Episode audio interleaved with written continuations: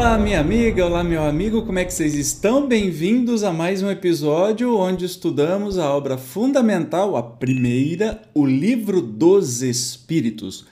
Hoje eu estou empolgado porque nós estamos aí é, no capítulo nono, que vem falar de mais uma lei é, divina ou lei natural, que é da lei de igualdade. Aí vamos chacoalhar a goiabeira. Tem muita coisa legal que a gente precisa abrir o olho e enxergar, porque muita gente é, não vê né, o que está claramente escrito na, na doutrina espírita e fica falando bobagem até em palestras e um monte de coisa, ou se posicionando de maneira contrária.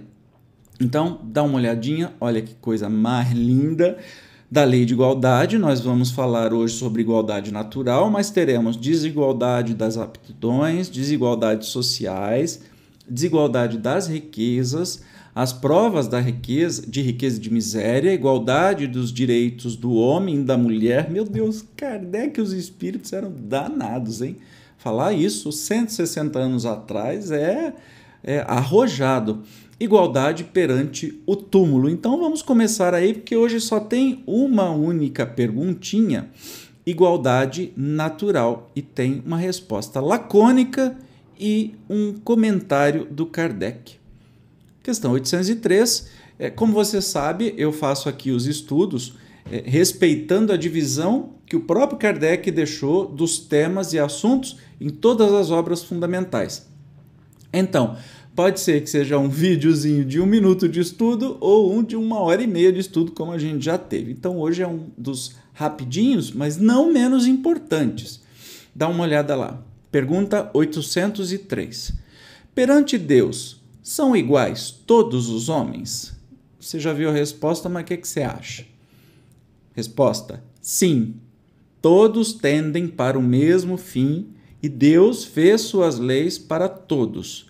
Dizeis frequentemente: o sol é luz para todos, e anunciais assim uma verdade maior e mais geral do que pensais. Quando se diz homens, é que naquela época não se falava homens e mulheres, ou todos e todes e tudo mais.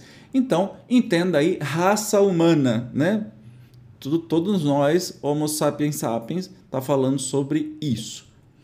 E tem uma observação, né? É muito clara a resposta, sim, somos iguais, como assim o Sol é, traz luz para todos, então, evidentemente, todos os homens são iguais. E olha o, a observação do Kardec, né? Deixa eu aumentar aqui para mim, porque não estou enxergando. Aí. Todos os homens estão submetidos às mesmas leis da natureza. Todos nascem igualmente fracos, acham-se sujeitos às mesmas dores e o corpo do rico se destrói como o do pobre. Deus a nenhum homem concedeu superioridade natural, nem pelo nascimento, nem pela morte. Todos, aos seus olhos, são iguais. Mais claro e cristalino, impossível. Claro que Kardec era empolgado pelas ideias de igualdade, fraternidade e igualdade, fraternidade. Gente, deu branco agora. os três do, do, da Revolução Francesa. Igualité, daqui a pouco eu lembro. Enfim. E igualdade é um dos princípios, né, uma das leis naturais para que haja justiça. Sem igualdade não há justiça. E Kardec, é, que quando escreveu a doutrina estava sobre né, o Napoleão III, um ditador, não podia claramente usar termos que na época eram muito usados para definir uma linguagem mais politizada, alguma coisa assim, mas ele é muito claro quando ele diz assim: é, todos nascem fracos, acham-se igualmente sujeitos às mesmas dores, e o corpo do rico se destrói como o do pobre.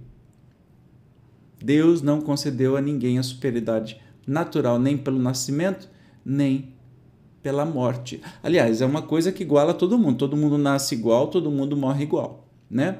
Não tem quem é mais rico pode mor morrer em berço esplêndido ou pode nascer em berço esplêndido, mas vai morrer do mesmo jeito ou vai nascer do mesmo jeito.